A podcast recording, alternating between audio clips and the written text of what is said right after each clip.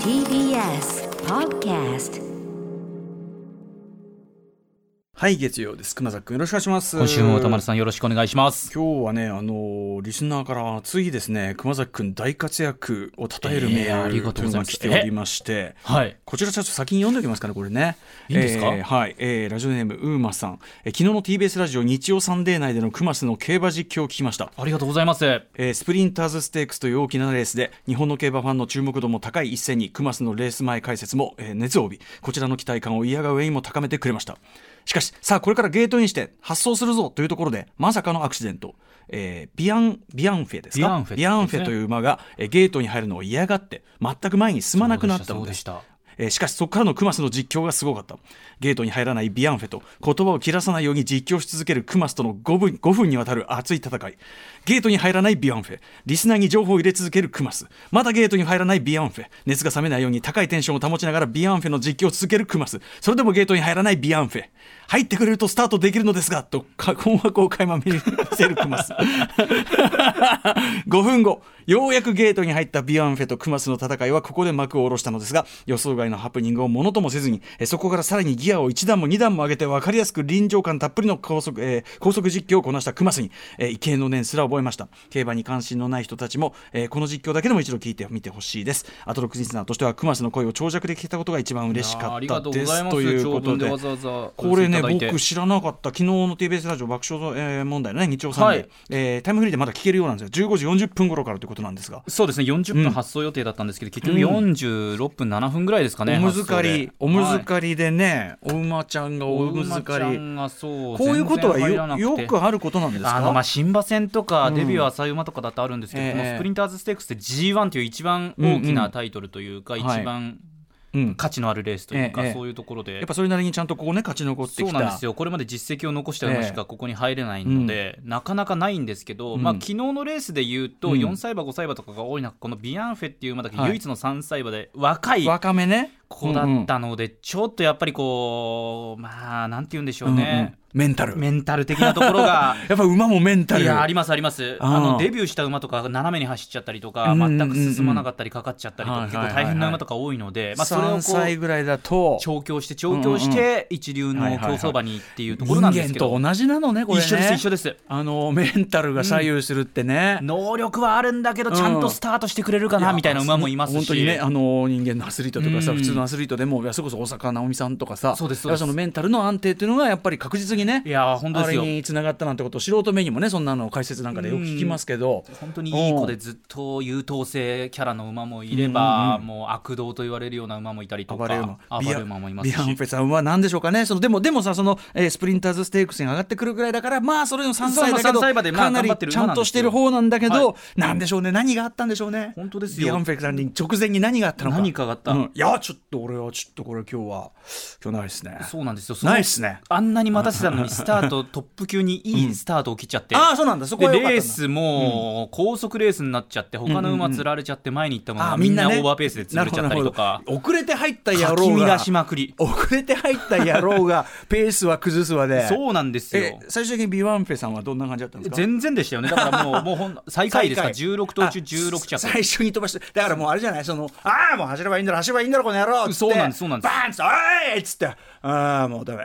勝ったのがだから15番手につけてた馬が直線で14頭まとめて抜いて勝ったりとか、あー。そういうレースでしたね。でレース自体 1200m1 分8秒で昨日終わったんですけど、僕はこのビアンフェ実況に5分6分とかかかったので 実質このスタート前ほとんど喋ってたみたいな 感じになりましたね昨日ね。ででもこれはやっぱりそのね馬さんもおっしゃってる通りやっぱ熊崎君がねあの要するにさいきなり一朝一夕にできることじゃない。やっぱちゃんとその下調べとかしていればこそ5分間情報をね切らさず。そうですね。まあこのこの描写もしつつじゃあ必要なレースの情報も入れつつみたいなこと。を逆にはいつ始まるかも分かんないわけだもんね。そうなんですよ。下手すりゃさだから結局入ってくれるとスタートできるのですがと困惑せざるを得ない。あと番組的にこれ以上伸びるとちょっといろいろ問題あるんじゃないかっていうところもあって。どまあ、熊崎君のせいじゃないけどどこまでこれ引っ張んのかなみたいな。ねどこまで番組上引き伸ばすことが可能なのかとかいろいろなことを考えながら困惑してたっていうのはありましたけど、えーいやいやでもさすがっていうかこれある意味こうアクシデントがねどんな業種もそうですけどあのアクシデントの時こそこう腕の見せプロとしては腕腕の見せがあると思うから。こういうのがあるから準備っていうのを改めてしっかりしていかないといけないんだなということを再確認しましたし、なんか受けた爆笑さんもすごい褒めてたってことらしいですよ。そ。れが嬉しいですすねごいことじゃないですか。うん。いやありがとうございます。よ鼻が褒められることないんで鼻嬉しいです。むっくり含んで。いやいやいや当然のことでございます。よ。えということで幸先のいいスタートを切りました。そうですね。アフター。シックスジャンクション。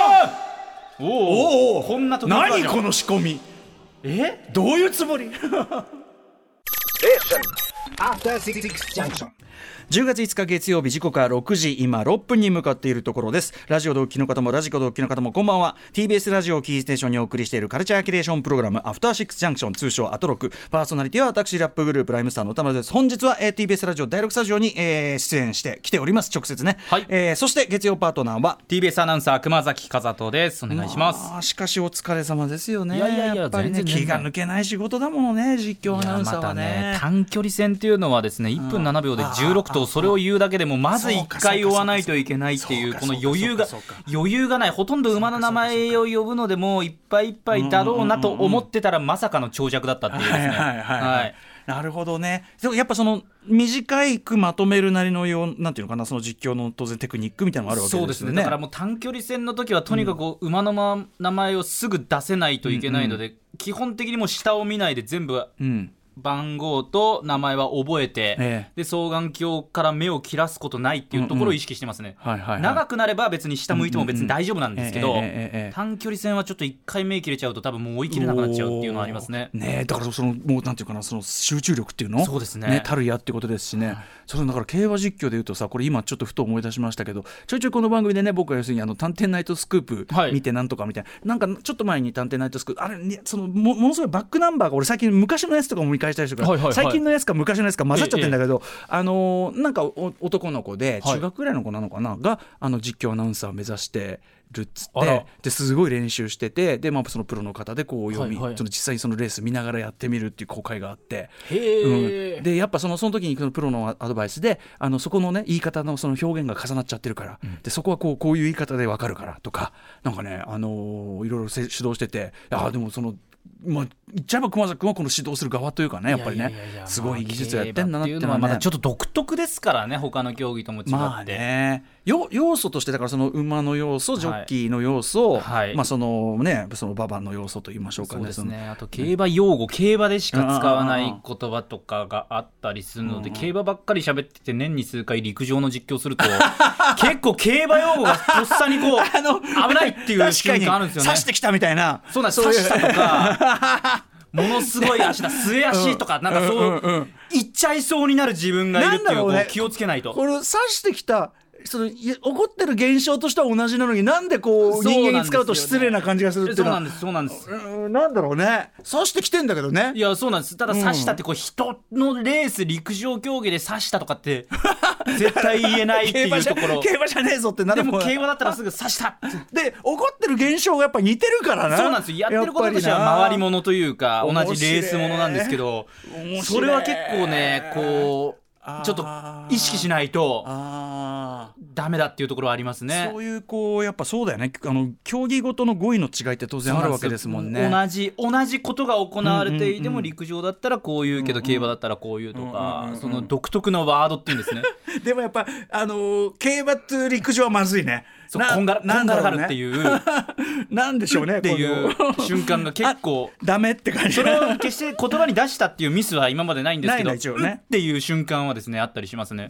ちょっとやっぱこう喉元まで来ちゃったみたいな、そうなんですよね。いやでもそれで止めるのもテクニックだよねそれはね。そうなんですよ。だからうん。競馬だとむ向こう上面とか言うんですけどん陸上だとバックストレートなんで。まあそりゃそうだ。向こう上面なんて相撲かななんて思っちゃういもんね。やそうですね。だから独特なんですよね本当に。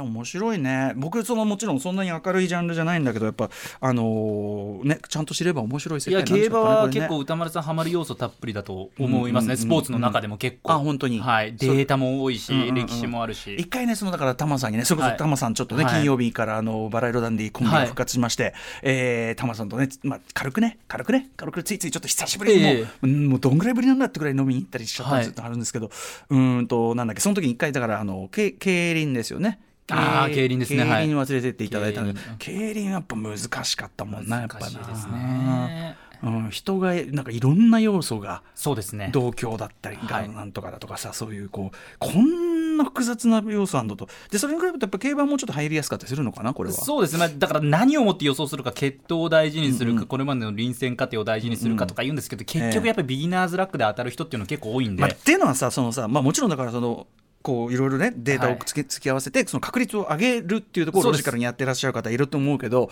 やっぱ多分僕らレベルとかだとあの所詮はオカルトの域を出ないと言いましょうか。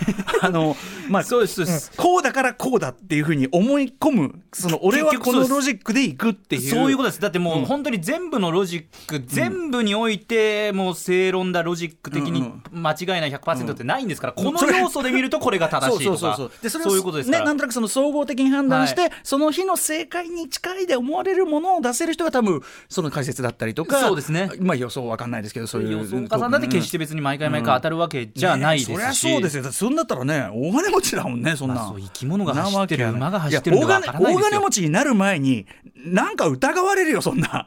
いやものすごい的中してたら本当にそれはね。本当です別に。誰が、うんまあ、騎手がやったところで別に当たるわけでもないですし。本当ですよ。内だから内部の人だから分かるってことでもない全然わからないですよ。でだからこそ面白いんでしょうけどだからまあ結局のところ俺はこれを信じるっていう。そうです。自分の信じる道を突き進むっていう、でやっぱその自分のロジックが当たった喜びみたいなところもあるんでしょうね。ね。読みが当たったみたいな。あとはもう馬券の買い方とかですよね。うまい買い方下手な買い方。予想しててもここ変えてなかったとわかそうそうそう。だから競輪連れてってもらった時にタマさんにやっぱ俺はね買い方がそのやっぱもちろんど素人だからしょうがないんだけどなんかこう安全じゃあこれもこれもこれもってや張りすぎちゃって、はい。結局どれが当たろうと得はしねえだろうっていう。そうなんですようん、ことにもなっちゃってあげく面白くねえしその、うん、予想は合ってたんだけど馬券的にはなみたいな、そうね。ちょっと言い訳的なことをする人をこれまで何百人何千人見てきたことかっていう感じですよね。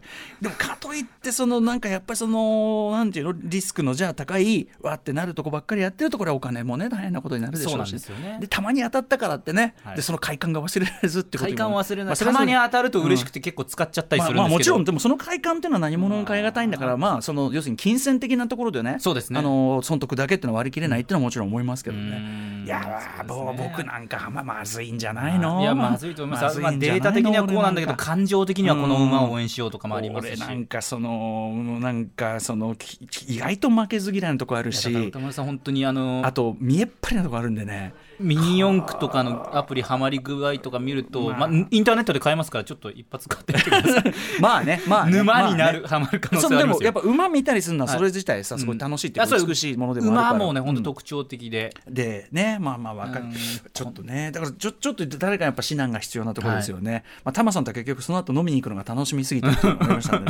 いやいやでも久しぶりにタマさんと飲んでね。あのそれもそう金曜久しぶりにねそのコンビ復活っていうのが、ずっとバラ色なんで、ね。はい。2年前要するにこの番組始まるタイミングで、えーずっとこう一緒だったんですけどそうあれで、えーもちろんそのねあの水道橋博士とか、えーあとまあデイブさんとかねと絡めたのはすごいよく楽しかった。それはそれで全然良かったんだけど、うん、やっぱタマさんとしか顔を醸せないね。やっぱあのスピード感みたいなやっぱちょっとね。波長が合うっていうそうなのかな。なんかお互いのなんとなくこう出すこうカードのこうなんか受け方が分かれるのかな、わかんないけどね、うん、また車庫また車庫飛ばしって言ってたからね。まだその話してるよっていうね。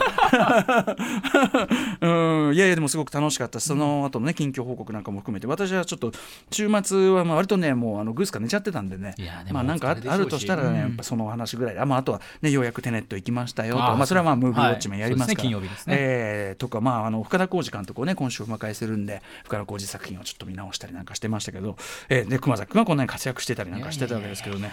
じゃあちょっとねカルチャーニュースはい。1個ぐらい入れおきますかね。えっとね、えーこれにしようかな。やっぱ映画がさそのままテネットすごい入ってるわけですね、はい。であのーもちろんクリスタファー・ノーランで注目作でね、えーまあ、割とこう全方位的にやっぱねあの行く作品でもあるからっていうのは、まあ、当然人入るの当然かな、あとやっぱそのスクリーンで見る醍醐味っていうのがそうですね。うん。特にやっぱ IMAX で撮影されて IMAX で上映ですからあの IMAX 上映に人が集まってるそれはやっぱ皆さんがよく分かってるなっていう感じなんだけど、あのまあ他の対策っていうことになるとやっぱりねあの公開が延期になったりとか、まあ、早い話がテネットしかやってないってっていうことよねその大型新作が。それで集中してるっていうのも絶対あるじゃないですか、ねでえっといろいろその作品の公開延期みたいのがねこう、まあ、繰り返し繰り返しになってたりありますけどこれやっぱ海外の状況ねイギリスフランスちょっとシャレにまた再びやね。ね第2波がちょっとシャレにならないことになってきて、ねえーアメリカだってまだ数すごいですからね、えーみたいなのがあってやっぱ公開延期が再びですねあって、はい。007本来いつだっけ？もともと最初はいつ？いつだっけ？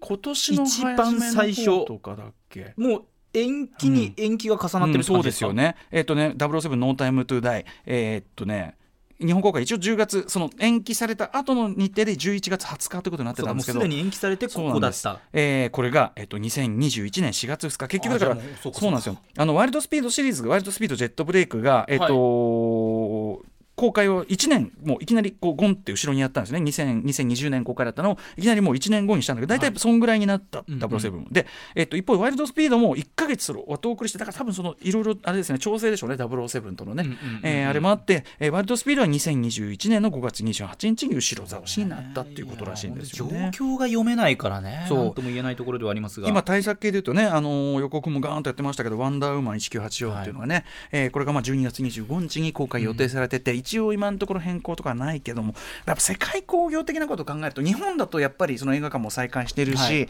えーでそのやっぱ再開してる分、まあ、例えばノーランはやっぱりその、ね、映画館ではい。っていうことにすごいこだわってきた人でもあるから、うん。あのーこ公開っていうところに踏み切ってそれはそれでまあ見る側としてはね、あのーありがたいことだし、はい。僕はすごいいいなと思ってるんだけど、あのーやっぱそのね背に腹はというかさやっぱ大量なやっぱり制作費かけて、はい。あのーこの時期だからこのぐらいでしたちゃんちゃんって済まないんだよねやっぱね。やるからにはもうっていうとこもうやっぱりきっちりその人もう絶対人数っていうのが必要っていうかさ、はい。うん、もう評価とかなんとかだから公開を遅らせた例えばさ007とかもうねムーランじゃないけどさ予告見すぎちゃってもうあの割れたお面見たくないんだけどみたいなさ、ん。そうですよね。割れたお面見たくないんだけどみたいになってさあのビヨーンってあの橋の下からビ橋にビヨーンって何度とかはさもういいよみたいになっちゃってんだけどあのーでもやっぱそういう問題じゃないんだよな。もうそのやっぱ確実に人が来る人数のもう絶対の下の加減っていうのがさ、はい。やっぱこの状態だと世界的なレベルで見るとやっぱり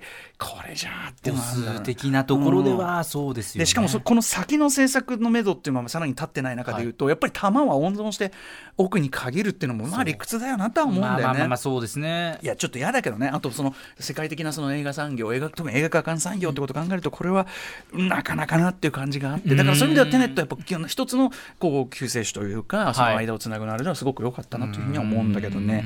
いやだからちょっとね、まあしまあ、ちょっとこう本当にしょうがないことではあるというねことではあるそうですね。ん。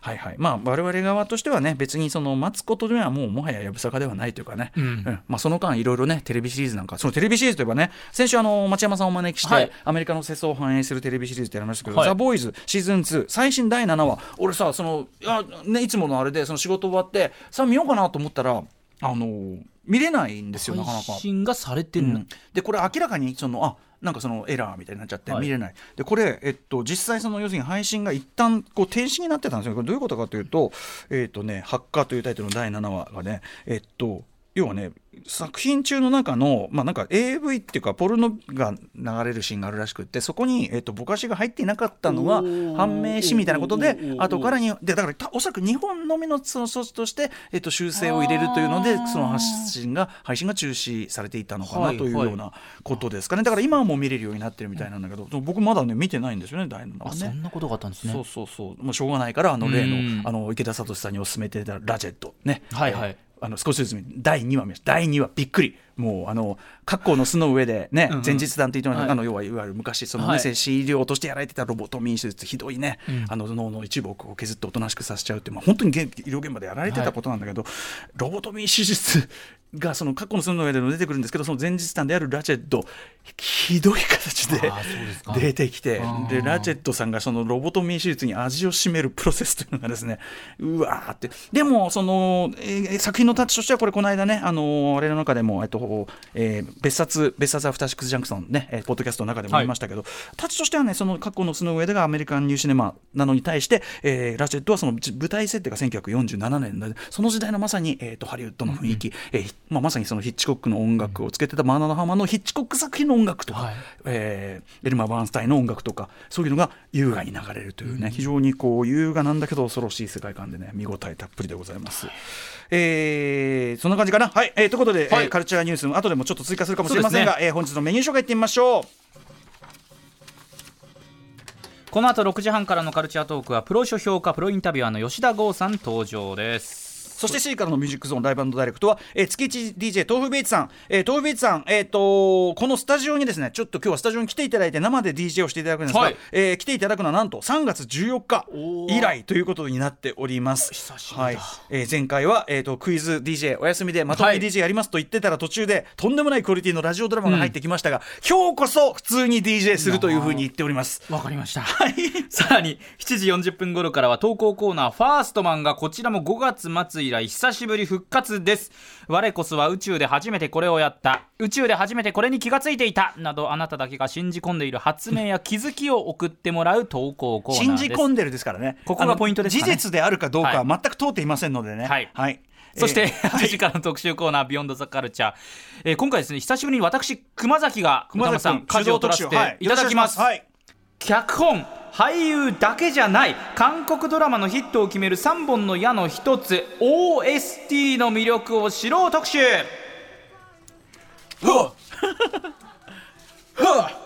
ということでこの OST というのはですね 歌丸さんもご存知の通りオリジナルサウンドトラックの頭文字、いわゆるサントラですね。サントラね。なんですがこと韓国ドラマ界においてはもはや OST というこの略称で市民権を得ております。ドラマそのもののヒットに欠かせない存在としてもはや独立したカルチャーとなりつつあるということなんですね、OST の歌を歌うことは若手の登竜門とも言われていましてアイドルグループの歌うまなメンバーが実力を示す場でもあるそうなんです、今夜は OST のヒットの法則から OST 第7世代とも言えるのか最新の OST シンガーまでたっぷりと紹介します。韓国ドラマの世界には独自の OST 文化があるってことなのね。そういうことなんですよね、はい。えーお話してくださるのは日本で唯一の韓国 OST 評論家坂巻彩子さんです。ということでちょっと私またゼロから学ばせていただきます、番組では感想やリアクションなどリアルタイムでお待ちしていますアドレスは歌丸アットマーク TBS.CO.JP 歌丸アットマーク TBS.CO.JP まで読まれた方全員に番組ステッカーを差し上げますえー番組では Twitter、LINE、Instagram も稼働中です各種 SNS フォローもお願いいたしますそれではアフターシックスジャンクション行ってみよう After Six Junction.